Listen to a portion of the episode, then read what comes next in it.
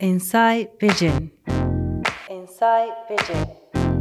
Hosted by 新平高木起業家の思想と人生に深く迫るインサイドビジョンクリエイティブディレクターでニューピース CEO の高木新平です前編に引き続きデガス株式会社 CEO の牧浦ドガさんの人生に深く迫っていきましょう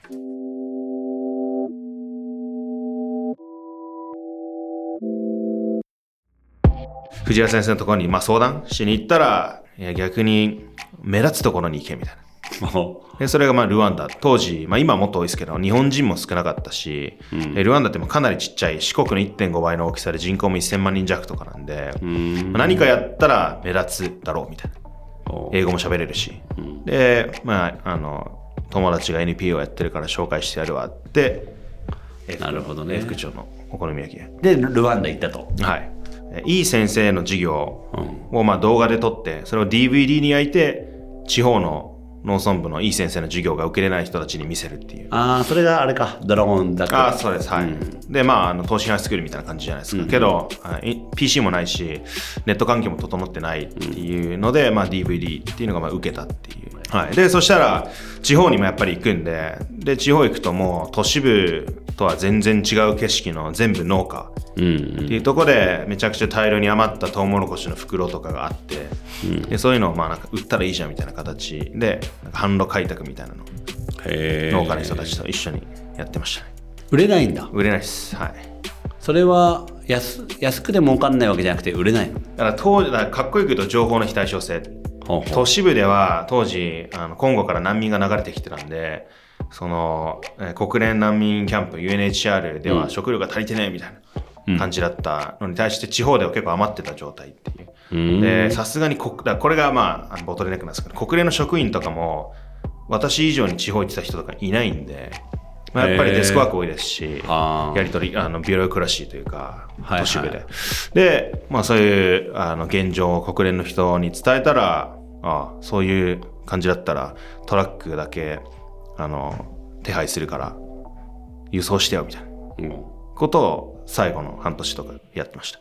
本格的にもうじゃあこれアフリカで農業で彼農家の支援というかをもうやっていこうって決めたのはいつ？ああでもその時決めたその時決めたんだ。はい、はいまあ、ニーズはたくさんあったんで、ん。これルワンダだけじゃなくて他の国まあいろいろ行きましたけどタンザニアとか、まあ自分の目で見てあるなと思ったものの、うん。もう何もなかったんでだから大学行くことも決まってたし、うん。今それ思ったのに何ができんだみたいな。うん。で一回大学戻って、うん。でまあそっちのまあ授業もやってたはやってたんでうん。まあだったら別になんか経済学とか学んでも、そんな実践的じゃないし目の前で今授業やってるからそっちやろうって言って大学中退して、またルワンダに戻って、で今の授業をやろうと思ったんですけどまあお金もかかるしどうやってスケールさせたらいいのかわかんねえみたいな感じになって一回退散ですね。退散っていうかまあそのずっとルワンダに住むとかではなく、まあ、一回日本帰ってきてまあもうちょっとおまあスタートアップなのかわかんないですけどビジネスとかそういうマネタイズとか、まあコアを学ぼうみたいな。いでドア君ってへこんだりするの、やあんまへこまないですねうん、えへこむ。あーあんまないですね。うん、へこまなさそう。え、それ、ドルワンダで、まあ、とはいえ、ある種、力不足というか、はい。そのままやってもうまくいかないみたいなことになったわけだよね。はい。もうそれは自分で痛感してたんで。うん。ただなんか一回もその大学で学ぼうとか国連入ってとかインターンでとか考えずに。自分で開拓した方が早いだろうみたい。な感じだと、まあ、今でもそう思ってますけど、うん。まあ、なんで一旦日本帰ったもののじゃあ次何やるかってなってうん。東南アジアで行こう。てかまあ圧倒的に成長スピードが東南アジアの方が早かったんで、うんうん。成長成熟度合いも。発展度合いか。なんでまあ一回いわゆるその途上国がどう新興国になっていくのかっていうのを自分の目で見てもちろんね。なんかはい。あの先に行ってるね。先に行ってるんだアフリカに、でタイ行って。で、まあ、ひょんなことから、なんか、あの、東大の、えー空間情報科学研究センターっていう、まあ、いわゆる衛星画像とか使って人の流れがみたいにやってる研究所があって、まあ、そこがタイで、あーなんか、いろんな、うタクシーとかそういうところのビーコンのデータとかを持ってたんで、うんうんまあ、それなんかできないかみたいな、うところからあ我々もなんかみんなで本当に Airb 借りてエンジニア集めてアプリ作って、いろんなそういった、えーたバンコクにいた人たちの健康情報とかを取ってでそういうのをもとに薬局に提供してクーポン出してもらうみたいなスタートアップとかやってました。へえ、はい。まあでもそれもまあなんかもう自己満でしたね全部。まああくまでその学びっていう体でやっぱ言ってたんで要するに必ずいつかアフリカ戻るっていう。あなんで別にタイにすげえ愛着があった愛国心があったとかいうよりかは、まあ、あくまで自分でアフリカでどういうふうにモデルチェンジしていくのがいいのかっていうそのタイでやってた事業っていう目線だったんで、はいはいはい。真面目にやろうって言いはじ言い言いつつ4年間じゃらじゃらちょいちょいメディア出てわーみたいな感じだったんで、まあそろそろ本気でやんないとまずいよねっていうのがまあ2018年の夏ぐらい。うん、で、まあそれは自分でふと思ったの突然。ふとっていうかまあ、まあ薄々は気づいてたと思うけど。気づいててでもなかなかやっぱりさ俺もなんか23歳ぐらいの時に会社辞めた後はい。シェアハウスとか行った時に、まあ、それこそ結構メディア出たりとかしちゃったから、はい。まあ俺も2年半ぐらいすごいなんか、あの、なんか何者でもないのに勘違いしちゃうみたいない。状態があって、面白がられるからね、うんうん。でなんかでもそっから結構気づくの、はい。結構なんか難しかったなってう。いうん感じがあって、はい。でしかも俺よりもっと若いし、はい。もっとなんか話が大きいから、うん。よりなんかはい。いやいや難しそうだなっていう。そうですね。まあその期間も長かったっすけどまあやっぱり、まあ、一応その2013の時に、まあ、5年ぐらいかなとは思ってたんで、うん。でまあ、まあ分かってたのは5年後ぐらいにアフリカに戻るっていうのと、まあ、結構メディ5年っていうのはメディアでも言ってるんですけどとあと体力勝負だなっていうのは分かってた、うんアフリカでやるにおいて。は、うんうん。もう10代の俺でももうなんか地方とか行くの超疲れるし、うんだってもう文字も読めない英語も読めないみたいな人たちと延々とやり取りしないといけない。で通訳入れればいいと思うんですけど、そういうレベル感じゃないんで。うんうん。じゃあ明日の9時ねって言って通訳経理行って明日の9時来ないですからね。なんか爆音で音楽がかければひ人寄ってくるみたいなそういう連続なんで結構疲れるんですよ。で移動も多いですし、もうボコボコの道だし、なんでまあ2 5 6ぐらいでアフリカ戻りたいなみたいな思ってたんで。なるほどね。でそれはもうもう親もそうですし周囲には言ってたんで。なるほど。まで一応そこでタイムは切られてたんだね。一応切られてましたね。はい。まあただ勇気っていうかまあうん。なんでまあ2018年の夏ぐらいで今準備期間もあってなんでまあギリギリ11月にな、まあ、なんとか創業できたみたいな感じですかね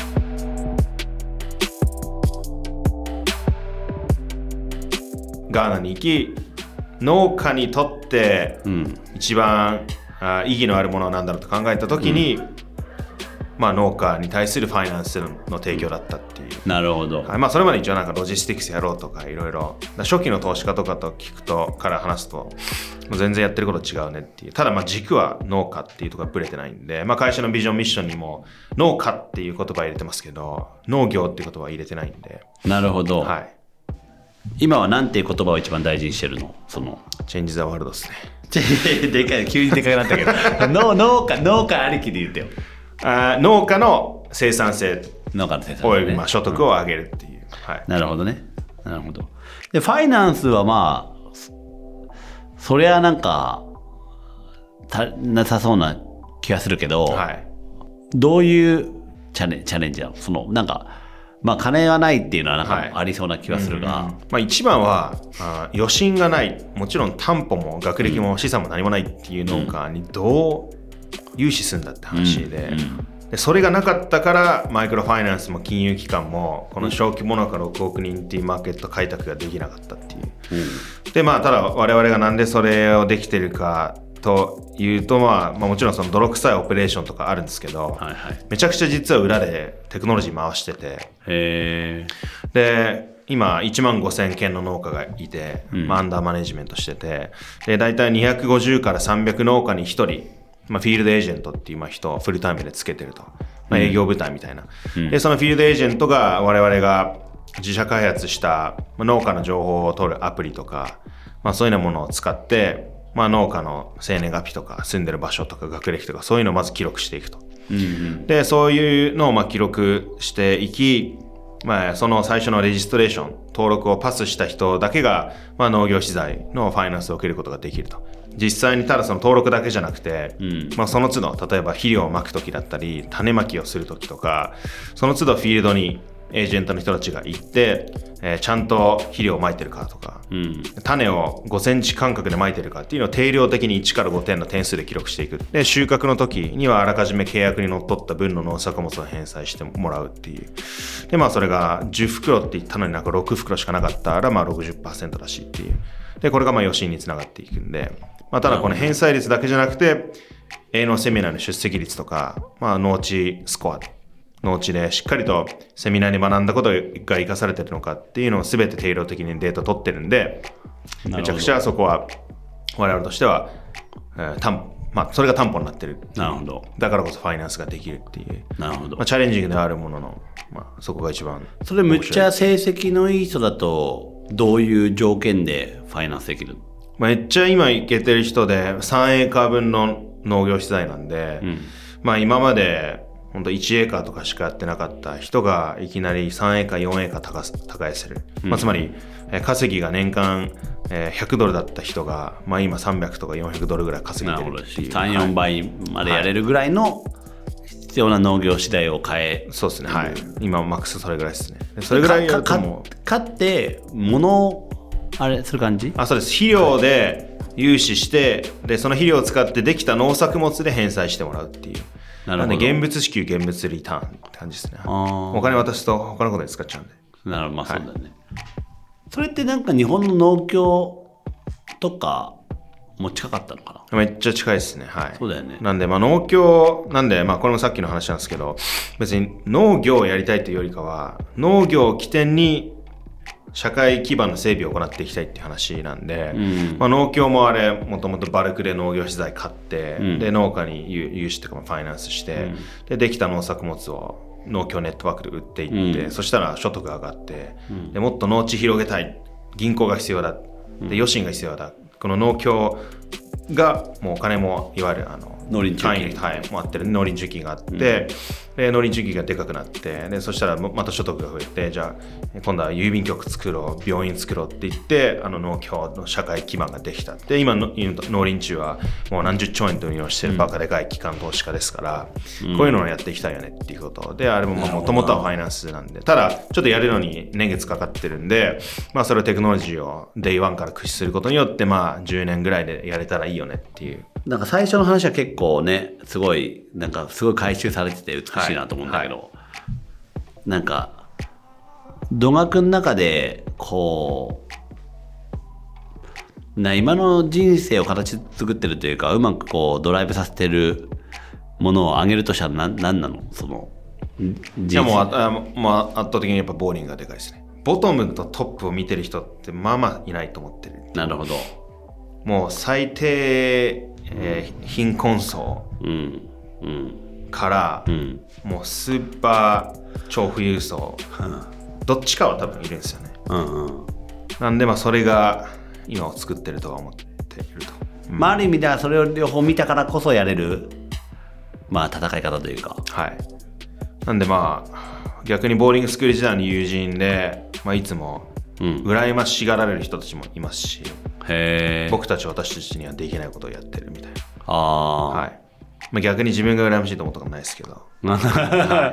でもその時のある意味ネットワークがあればまあその大統領だったりとか、はいまあむっちゃ金持ってるとか、はいまあそういうアセットはをビジネスに使うこともあるの、はい。ああ、それも全然あります。はい。割とはい。まあ、全然紹介してとか、いい人知らないみたいなのは全然言えるんで、強みだよねグローバルネットワークがあってあめっちゃ強いです。はい。なんで、めっちゃ来ます。そういう話も来るし、話に行けるし。その人たちはやっぱり自分たちできないのは自その自分たちの立場があるからそんな現地ってそんなことはさすがにできないよね、みたいなこと？ああ、できないですね。で、まあ、特に今、その気候変動とか脱炭素うるさいじゃないですか。うるさいとか、まあ、事実として。なんで、結構アフリカに今いい意味で注目がいっていて、うんで、めちゃくちゃ、あいわゆるあ世界の未開拓耕作地の60%以上アフリカに残ってるんで、うん。でまあ植林とか農業って割と二酸化炭素吸収したり、うん隔離できたりするんで、うんで今すごい注目されていてこぞって欧米の投資家がアフリカの土地買いまくってて。で買ったのはいいんだけど例えばじゃあ植林しようってなった時に誰が苗買ってきて誰が農家引っ張ってきて誰がオペレーションやってみたいなはいはいで。その時にお前の会社できねえみたいなうん。どんぐらいって言ったら15万ヘクタール。バッでけえみたいな。うち今6000ヘクタールだぞみたいな。みたいな結構来ますし。なるほど。最近そっちの文脈の方がやっぱ強いですね。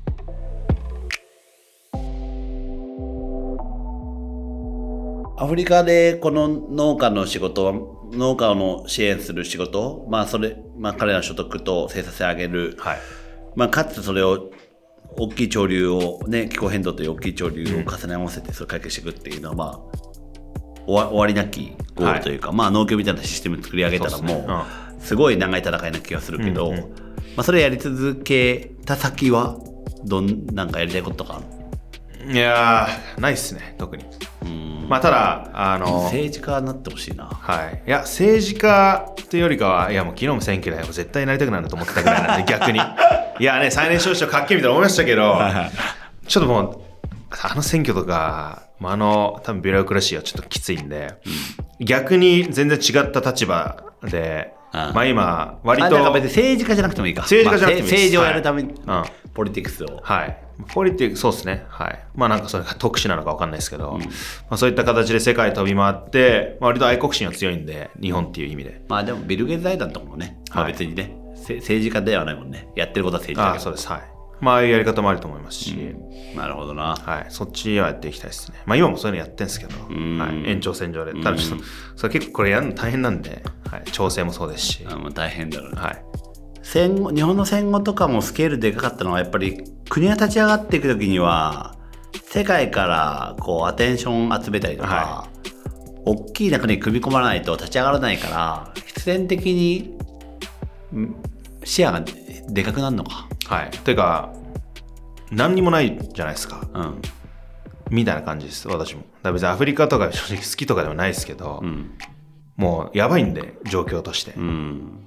で、問題もでかいしね。はい。だもうやるしかないみたいな感じなんで、もう使命感しかないんで、うん。面白いな。はい。と、あとまあ自分しかできない。以上ですね。はい。うん。これを、これキャリ全然もう疲れてやめようって言えるのいいですけど、必ずまた1週間後戻ってきます。やっぱ、なんか、そう、自分にはなんか、サスケしかないんですみたいなのがありましたけど、うん。みたいな感覚には近いですね。自分しかできない。で特にまあ日本とか絡んでくるともう本当にいなくなりますし、うんでそこにボーリングの時の話とかも絡め、まあ、そこにファミリーオフィスとかあると、まあ、正直今の立ち位置ってすごいあの希少性が高いっていうか、うん。自分しかできないと思うってるんで、はい。うん。そうね。はいい、や、これはなんか、後半、後天的に、やる、やろうってやってやれるようなものではない気がするね。やっぱりはいこの、ボーディングの経験とか、そういう、まあ、10代ぐらいの時に原体験的に吸い込まれて、なんかこの、うん景色見てるとか、はいなんかそういうのもないと、うんうん、そうです。ねだからなんか日本とかも同じ環境にいるのがねやっぱりいけないと思ってるんで、うん。いきなりボーリングに送るのってお金かかるじゃないですか、うん。あの逆転の発想で途上国の学校に行かせるみたいな。あ俺そういうのになんか国家予算使ってもいいと思うんですよね。あ、面白い。でしかも高校じゃさっきの話でダメで、うん。中12の時に、うん。夏休み2ヶ月でいいから、うん。だからそれみんな変わるよね。絶対変わります。不登校とか減る気がします。うん。わかんないですけどね。うん。自分が文科大臣だったらみたいな。まあ、そんな中学、中2の時に必ずはい。夏休み、世界のどっかの国に行くっていう。だから多分 voluntary にしちゃうとあの行きたい子だけ国がお金出します、はい、うん。強制で。強制。義務でね。はい。で結構なんかそのたまに exchange とかやってるんですよ。あのベトナムのここの中学と日本のここの中学でなんかスカイプでやりましょうみたいな、うん。やっぱそんなんじゃダメなんで。で逆をやもやってもいいと思うんですよ。ベトナムからもその同じ高校、人をね、受け入れてね。はい。うんいやいや、でもなんか、気候変動問題とアフリカのこの農家の問題はこんなに今、はい。一個の潮流として重なろうとしてるのはわかん知らなかったし。やべじゃあビッグウェーブですねこれはね、はいそういう仕掛け方なんだな、はい。めっちゃ面白いな、まあ別にファミリーオフィスの移行をあれしてるわけじゃないですけど、マスターカード財団もゲイツ財団も、えー小規模農家かける、えー脱炭素みたいな、一つの軸にしてもう予算動かしてるんで、うん。まあでもそれをうまく利用するするってことだよね。合気道のように、うん、あ そうそうそう、レバレッジかけるみたいな話ですね、はい。なるほどな。いや面白かったな、はなるほど。なんかなんか戸川君のなんでこんななんかなんかもう外務大臣なみたいなでもやってんのかみたいななんかたいです 佇まいだったのはそういうことだったのね。外務大臣とかやりたいですけどねだからやるとしたら政治で。あれがいいです。竹中平蔵スタイル。あ民間投与。はい。それで自由にやりたいですね、うん。で予算2兆円もらうっていう、なるほど。まあ民大臣はね半分半数以下だったらね民間でいいはずだからね。